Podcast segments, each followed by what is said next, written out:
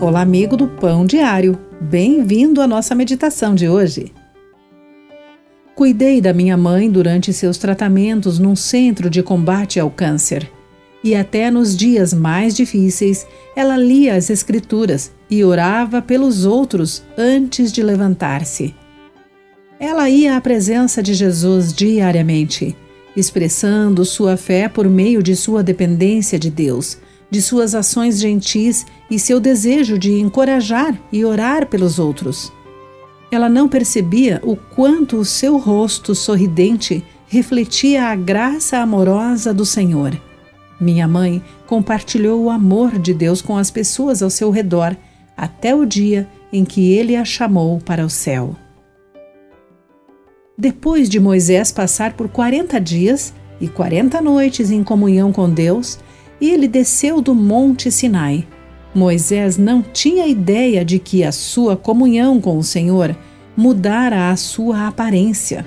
Mas os israelitas puderam perceber que o profeta tinha falado com o Senhor.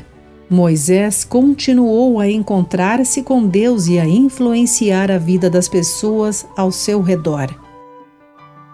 Talvez não percebamos como as nossas experiências com Deus nos mudam ao longo do tempo, e a nossa transformação definitivamente não será tão fisicamente aparente como a face radiante de Moisés, mas à medida que investimos tempo com Deus e entregamos nossa vida a Ele, cada dia mais e mais podemos refletir o seu amor Deus pode atrair os outros para mais perto de si, quando a evidência de Sua presença é vista em através de nós.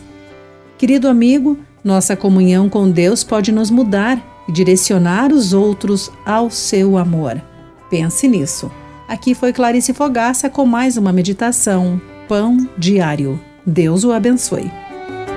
Acesse o nosso site pãodiario.org para conhecer nossos recursos e solicitar o seu devocional Pão Diário, nos escreva através do e-mail rádio@pãodiario.org.